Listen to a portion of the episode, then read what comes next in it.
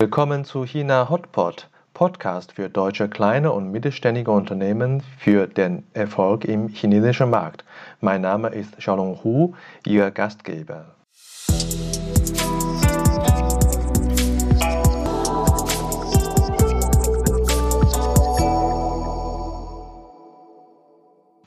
Hallo, willkommen zu China Hotpot. Heutige Episode 17. Bei uns zu Gast Professor Ottain Herzog, Tongji Universität und Universität Bremen. Professor Herzog ist seit 2006 Mitglied von AKTEC, Nationalakademie der Technikwissenschaften in Deutschland und seit 2008 Fellow der Gesellschaft für Informatik. Seit 2015 arbeitet er an der Tongji-Universität in Shanghai als Summit-Professor, wo er Methoden der künstlichen Intelligenz für Industrie 4.0 und die Planung intelligenter Städte einsetzt. 2019 wurde er zu einem der zehn einflussreichsten Köpfe der künstlichen Intelligenz in Deutschland gewählt. Er erklärt uns, warum China jetzt schon an der Weltspitze der Technologie, vielleicht einiger Technologie steht und mehr. Herr Professor Herzog, danke, dass Sie Zeit haben. Ja, sehr gerne, Herr Hu, und ich begrüße natürlich alle, die hier zuhören bzw. zusehen. Ich weiß, Sie haben äh, morgen eine Reiseplanung. Darf ich fragen, in welche Stadt äh, fahren Sie morgen? Ja, morgen äh, fahre ich aller Wahrscheinlichkeit nach nach Changzhou und werde dort mit einigen Leuten beraten, wie man Changzhou helfen kann, ähm, Industrie 4.0 Konzepte bei den einheimischen Firmen äh, einzuführen, zu verbessern und überhaupt Innovationskraft der Region zu stärken.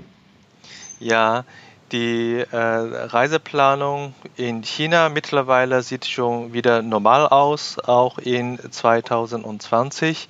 Und äh, in anderen Ländern äh, sieht das nicht so aus. Äh, wie ist insgesamt eigentlich Ihre Planung in 2020 gewesen? Bei mir zum Beispiel, ich habe eigentlich geplant, mehrere Male nach China zu kommen, aber konnte leider jetzt erst zum Jahresende nach China wiederkommen. Wie ist es bei Ihnen gewesen?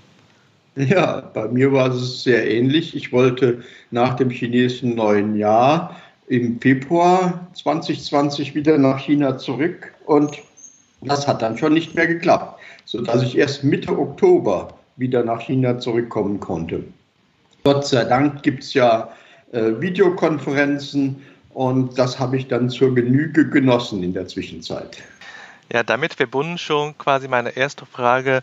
Äh, Sie sind in China, weil Sie äh, an der Tongji-Universität äh, einen Lehrauftrag haben und das hat, so wie ich vorher angekündigt habe, in 2015 angefangen.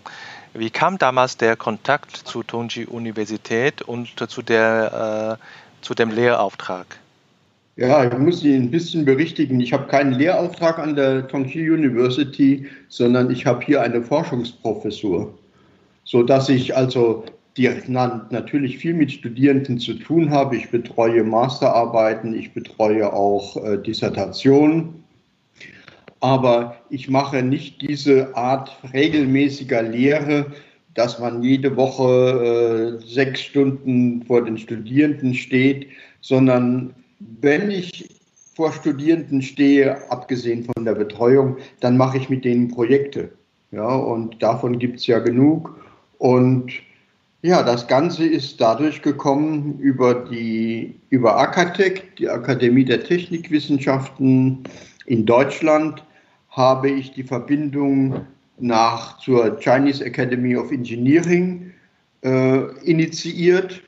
Da haben wir eine Menge gemeinsamer Konferenzen veranstaltet, abwechselnd in China und in Deutschland.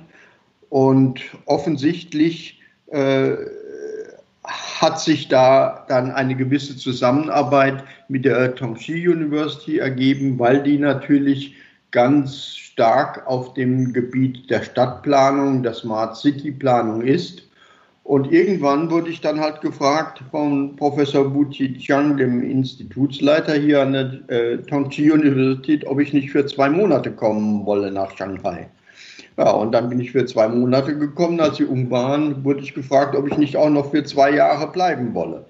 Und das hat sich bis heute so erhalten.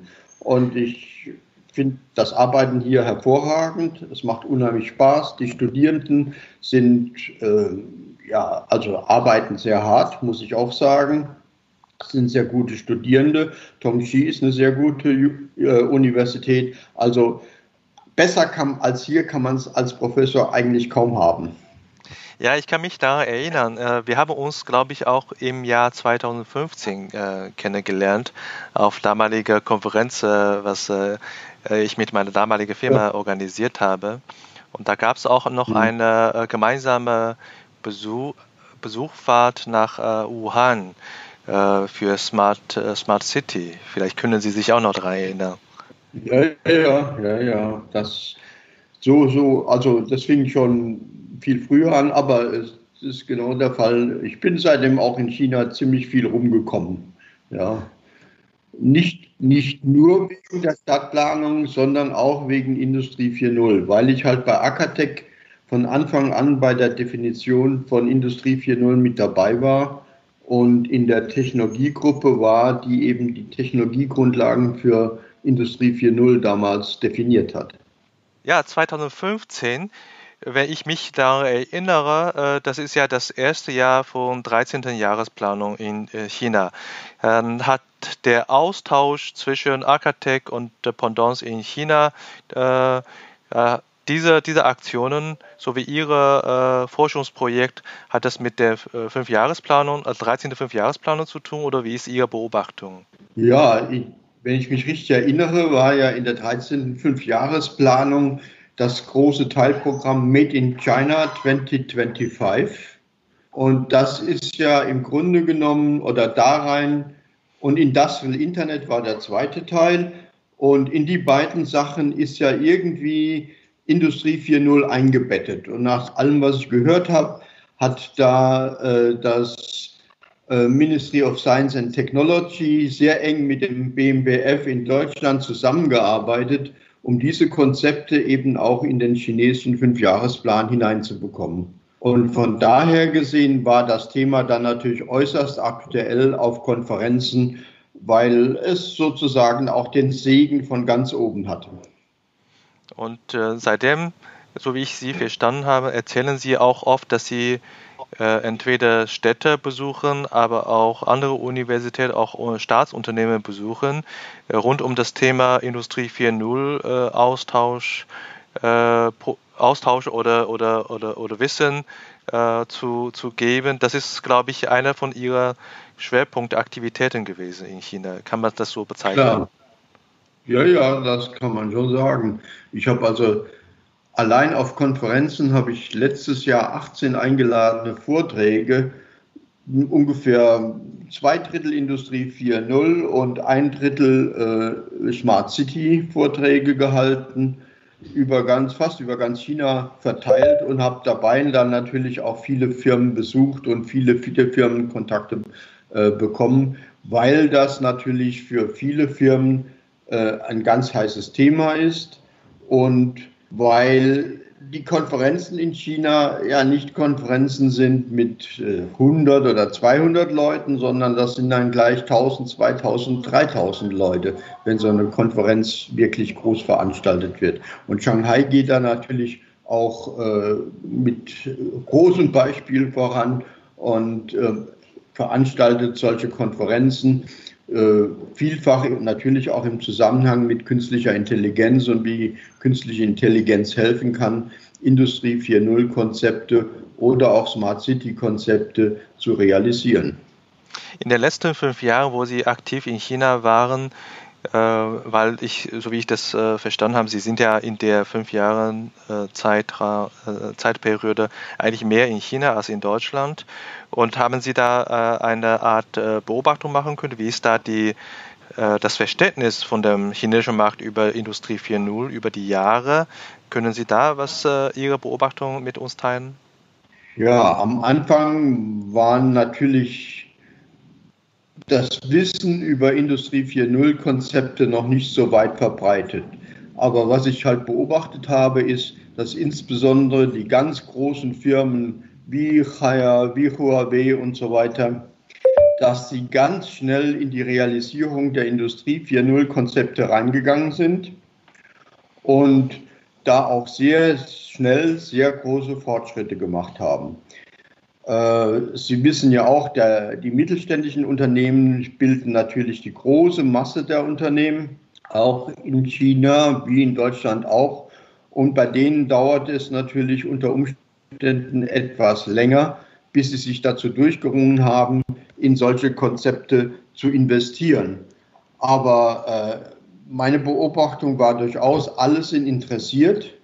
Die Großen sind fast wie überall auf der Welt dann auch die Vorreiter und die kleineren ziehen jetzt allmählich nach. Sicherlich mit begrenzten Mitteln, aber auf einzelnen Gebieten, wo sie sehen, das bringt ihnen direkt etwas, da investieren sie jetzt auch schon da haben Sie natürlich sehr breit beobachten können. Vielleicht äh, kommen wir zurück auf das, was Sie als Forschungsprojekt bezeichnen. Da können wir vielleicht noch äh, besser verstehen, was Sie meinen, wenn äh, an dieser Technologie bleiben würde.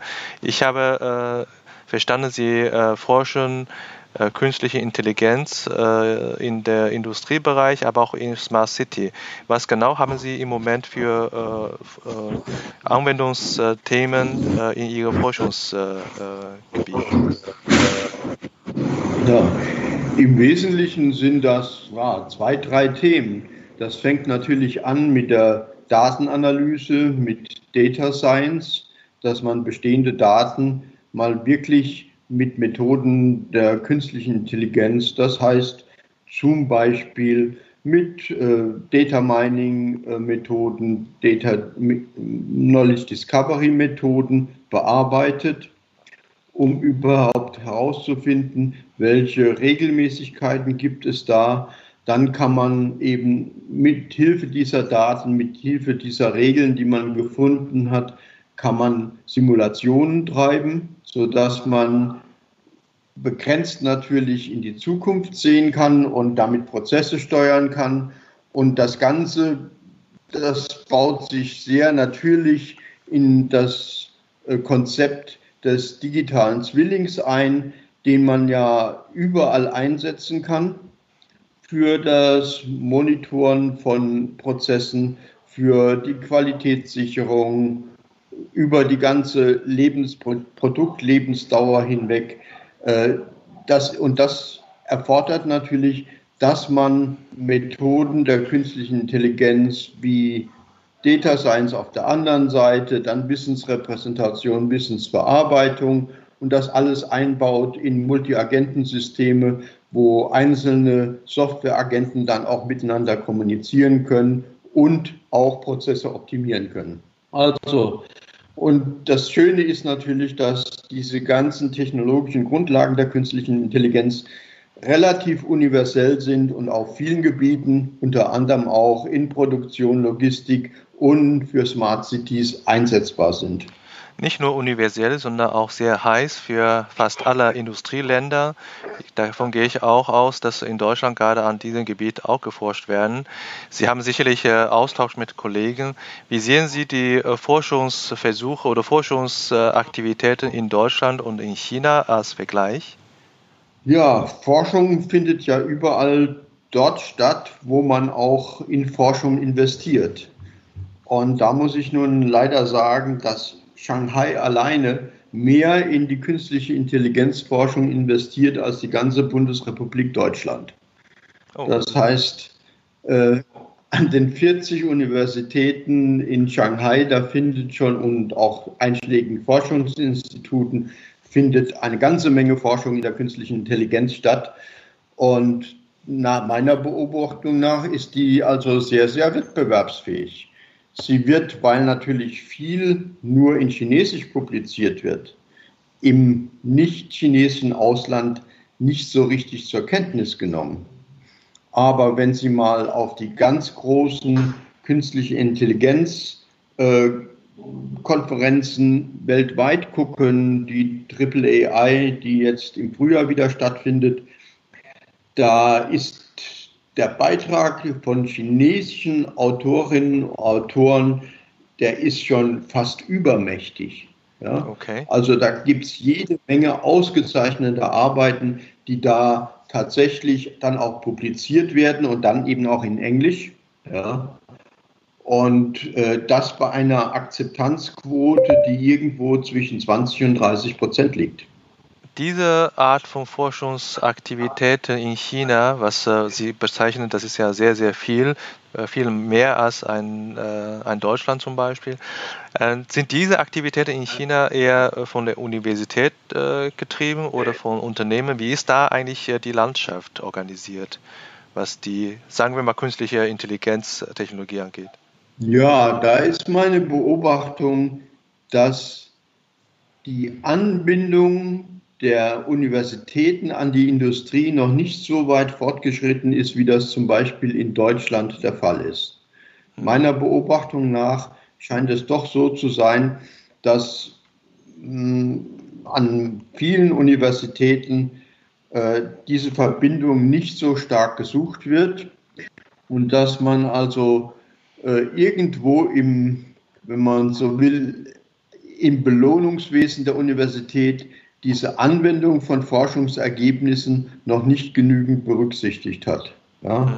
Es, es gibt durchaus natürlich Ansätze, das zu ändern. An der Tongji University gibt es ja das Deutsch-Chinesische Hochschulkolleg und da hat die deutsche Industrie ähm, über 20 Stiftungslehrstühle etabliert. Und da findet natürlich eine sehr große Kooperation mit der Industrie statt. Ja. Also das ist ein leuchtendes Beispiel ganz sicherlich für eine sehr gelungene Kooperation der Industrie in China mit einer Universität. Aber bei anderen Universitäten ist das nicht ganz so hat das äh, dazu äh, gebracht, dass die äh, gute Ergebnisse mit diesen deutschen äh, Lehrstühlen oder Kooperationslehrstühlen mit deutschen Universitäten und Professoren dazu gebracht, dass auch deutsche Unternehmen davon profitieren konnten? Äh, oder äh, wo sind die Industrieanbindungen eher an chinesische Industrieunternehmen stattgefunden? Da, das sicherlich wollen viele deutsche Unternehmen verstehen wollen. Ja, also ich habe ja gerade gesagt, über 20 Lehrstühle sind da von deutschen Unternehmen an diesem deutsch-chinesischen Hochschulkolleg in Shanghai okay. äh, finanziert worden oder werden auch finanziert. Das sind also tatsächlich deutsche Unternehmen in China, die dann über diese Zusammenarbeit mit der Tongji University profitieren. Und das sind typischerweise eben chinesische Professorinnen und Professoren, die auf diesen Stiftungslehrstühlen sitzen. Ja, ja, ja. Das daneben, heißt, daneben, ja. ja daneben gibt es natürlich noch einen ganz engen Austausch mit äh, deutschen technischen Hochschulen. Äh, ich weiß nicht, ob Sie das wissen, aber die Studierenden der Tongji University in Maschinenbau Elektrotechnik, die müssen vier Semester lang Deutsch studieren am Anfang. Und es kommen auch deutsche Professorinnen und Professoren von deutschen technischen Hochschulen nach Shanghai und halten hier Vorlesungen dann auf Deutsch. Ja, also das ist ja echt sehr interessant. Mit anderen Worten, was Sie sagen, heißt das, dass, äh, dass man in China noch nicht bewusst ist, welchen Wert die Forschungsergebnisse an der Universität in China schon hat, wenn man die komplett in Industrie äh, verwirklichen würde. Und diese, dieses Potenzial könnte auch für deutsche Unternehmen von Vorteil sein, wenn man das schnell nutzt. Ja, selbstverständlich. Ne? Es ist ja so, dass immer so, wenn eine neue Technologie oder neue Konzepte darauf warten, in Firmen implementiert zu werden, dann müssen da ja Entscheidungen unter vielen Unsicherheiten gefällt werden, sowohl was die Technologien betrifft, als auch was die Einbettung der Technologien in das Geschäft bedeutet. Und da äh, ist es zum Beispiel sicherlich sehr nützlich, wenn da deutsche Berater äh, helfen könnten, diese Schwierigkeiten beiseite zu räumen, weil es eben in Deutschland vielleicht schon ein bisschen mehr Erfahrungen auf dem Gebiet gibt. Denn immerhin wollen ja ungefähr zwei Drittel der deutschen Unternehmen tatsächlich produzierenden Unternehmen tatsächlich Industrie 4.0 Konzepte zusammen mit Implementierungen mit künstlicher Intelligenz in den nächsten Jahren tatsächlich bei sich implementieren.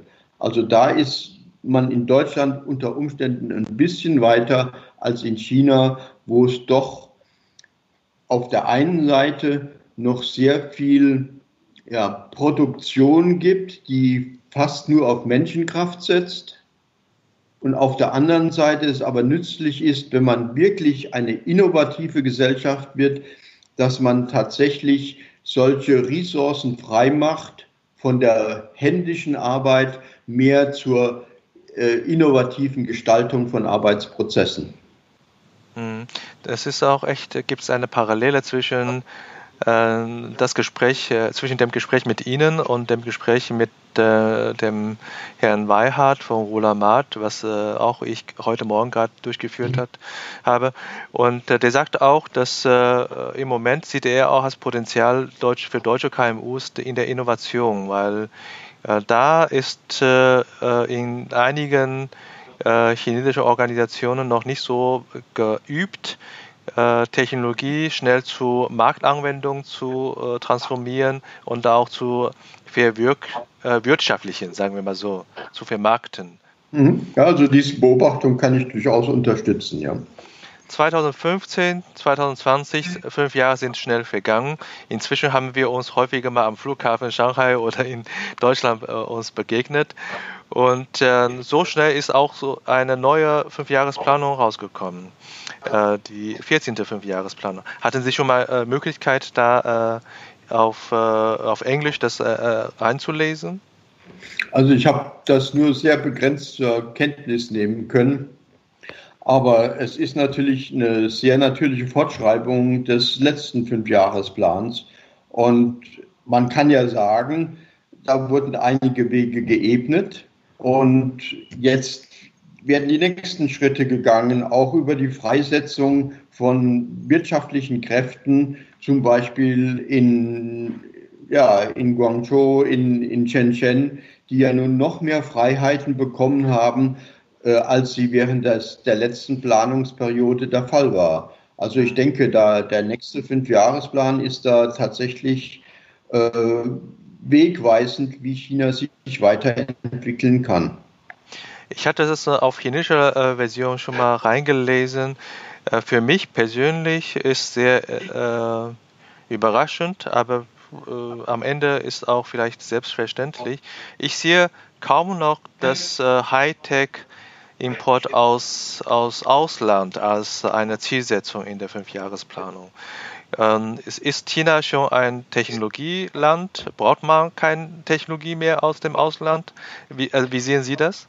Da wäre ich etwas kritisch. Vielleicht ist das eher politisch äh, so beeinflusst, dass man das nicht mehr so betonen will. Ich denke schon, dass Technologiefirmen aus dem Ausland noch sehr, sehr gute Chancen in China haben werden. Bei allem, was ich sehe, wenn ich mit Firmen spreche, ist dann Technologie aus Deutschland ist etwas, was sehr hoch geschätzt wird und was man gerne hier haben möchte. Es ist natürlich klar, dass man aufgrund des ungeheuren Potenzials, was in China ist, dass man heute nicht mehr nach denselben Technologien guckt wie vielleicht noch vor fünf Jahren. Ja, es ist vielleicht mehr Hightech, Highest Tech, die heutzutage äh, explizit angesprochen wird und die man implementieren will. Aber ich denke, äh, wenn man in Europa, in Deutschland und Europa tatsächlich so weiterarbeitet, wie das in den letzten 10, 15 Jahren der Fall war, dass man eben konsequent Innovationen entwickelt und konsequent die eigenen Technologien weitertreibt, dann wird man immer auch was anzubieten haben für den chinesischen Markt. Speziell für, für deutsche Industrie, wo, wo sehen Sie die, äh, der Austausch oder beziehungsweise der, der Ansatz für deutsche Unternehmen, äh, in China erfolgreich zu sein oder nach China zu transferieren, falls diese Highest Technik äh, da Sie beobachtet, Sie beobachten können? Ja, da fällt mir natürlich zuerst, weil ich da natürlich einen relativ guten Einblick habe, die Automatisierungsindustrie ein. Ja, da ist, sind viele Firmen, die zum Teil schon sehr lange in, in China tätig sind, die ihren etablierten Markt in China auch bedienen können, die entsprechende Konzepte eben auch einbringen. Äh, die werden nach wie vor, denke ich, zusammen mit ihren chinesischen Partnern arbeiten und die Technologien dann tatsächlich auch verkaufen können, die nützlich für die chinesischen Partner sind. Und äh, man muss ja auch sagen, es, es gibt immer noch ein ungeheures Potenzial in China, Industrie 4.0 Konzepte tatsächlich grundlegend und über eine ganze Firma hin äh, einzuführen. Das, dieser Prozess ist noch lange nicht vorbei. Der wird vielleicht noch zehn Jahre dauern. Da wird man auch bei deutschen Firmen noch viel Geld verdienen können, wenn man hier hilft, diese Konzepte einzuführen. Mhm. Ähm, wenn, ähm, wenn man als deutsche KMU in einem Bereich tätig ist, ähm, unglücklicherweise vielleicht gibt es schon in China relativ viele Wettbewerbe, aber man bedient ja weltweit die Kunden oder man äh, hat dieselbe Kunden. Äh, ist es aus Ihrer Sicht klug, wenn man in äh, Deutschland bleibt und nicht nach China kommt? Oder ist es äh, für, aus Ihrer Sicht besser, wenn man dennoch in China versucht, auch den äh, umkämpften Markt zu behaupten und damit äh, seine Position zu Hause zu sichern? Also ich denke, dass es schlechthin unmöglich ist, sozusagen in, in China nur ein Vertriebsbüro zu. Das wird auf die Dauer nicht erfolgreich sein. Man muss hier auch Entwicklung treiben, man muss hier produzieren und dann wird man, denke ich, einen guten Platz im chinesischen Markt finden. Nehmen Sie die Firmen wie Bosch, die nun seit über 100 Jahren in China sind. Wenn die nicht hier produzieren würden, hätten sie nicht die Bedeutung, die sie heutzutage hier haben. Ja, das ist sehr wertvolle äh, Anregungen und Meinungen äh, von äh, Ihnen. Ich würde noch ein paar persönliche Fragen stellen wollen. Sie sind ja fünf Jahre mehr, mehrheitlich in China. Und äh, wenn Sie in China sind, äh, vermissen Sie noch was aus Deutschland? Äh, eigentlich ziemlich wenig. Meine Familie, die, oder den Rest meiner Familie, die in Deutschland wohnt, natürlich, die sehe ich dann nicht so häufig, wie ich das gerne tun würde. Aber äh, wenn Sie das Leben in Shanghai ansehen, äh, was soll man denn da vermissen?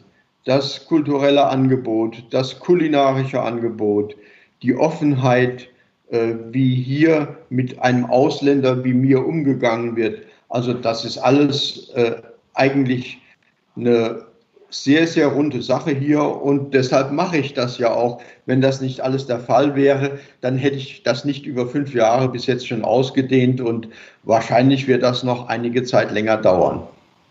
Und äh, wenn Sie jetzt in Shanghai, so eine große Stadt, unterwegs sind, äh, welche Verkehrsmittel nehmen Sie? Äh, U-Bahn, Didi oder Taxi oder wie sind Sie unterwegs? Also äh, ich bin typischerweise mit der U-Bahn unterwegs. Die U-Bahn in Shanghai hat über 400 Kilometer Streckenlänge. Man kommt überall hin ja, und es ist sehr äh, bequem, sehr einfach auch zu fahren. Manchmal nehme ich auch Taxi, das ist auch, auch kein Problem. Also äh, Bus, muss ich sagen, habe ich bis jetzt noch nicht genommen, einfach weil es noch nie nötig war. Aber äh, sagen mal, ein eigenes Auto hier vermisse ich überhaupt nicht. Ich bin natürlich auch schon viel mit, mit der Bahn gefahren. Das ist für lange Strecken, ist das auch schon sehr gut. Ja. Und dann natürlich, äh, wenn man längere Strecken zurücklegen muss und fliegen muss, dann ist das hier natürlich auch ganz einfach und ich würde fast behaupten, einfacher als in Europa. Ja, Sie sind ja wie ich jetzt im äh, Jahr, Jahresende, also im Oktober, äh, nach China gekommen, äh, mussten auch in Quarantäne. Äh, haben Sie vielleicht irgendwelche Tipps für die, die jetzt nach China kommen und in die Quarantäne gehen, äh, was man da äh, am meisten für gute Aktivitäten machen kann in der Zeit? Ich habe einfach für mich viel Arbeit mitgebracht Und das war von daher gesehen eine Zeit, wo mich bei der Arbeit niemand gestört hat.